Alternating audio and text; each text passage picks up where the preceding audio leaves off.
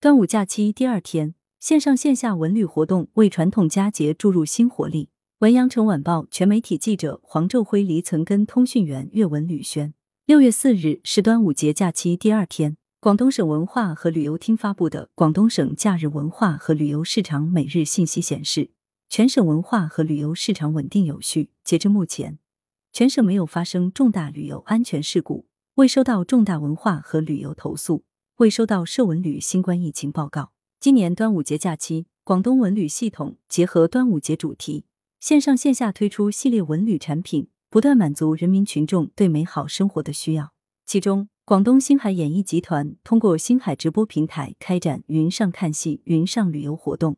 端午线上展播，播出粤剧《乔国夫人》歌舞集《海上丝路》芭蕾舞剧《浩然铁军》等精彩演出。移动数字文化站。推出博物馆、陈家祠和党建馆、广州农民运动讲习所旧址等 VR 云游视频，让人们足不出户便能享受丰盛的文化盛宴，体验云端文旅的乐趣。非遗体验活动是本次假期的重头戏之一。六月三日，由广州市文化广电旅游局主办，广州市非物质文化遗产保护中心承办的“在社区发现非遗迷人光彩”广州非遗开放日正式拉开帷幕。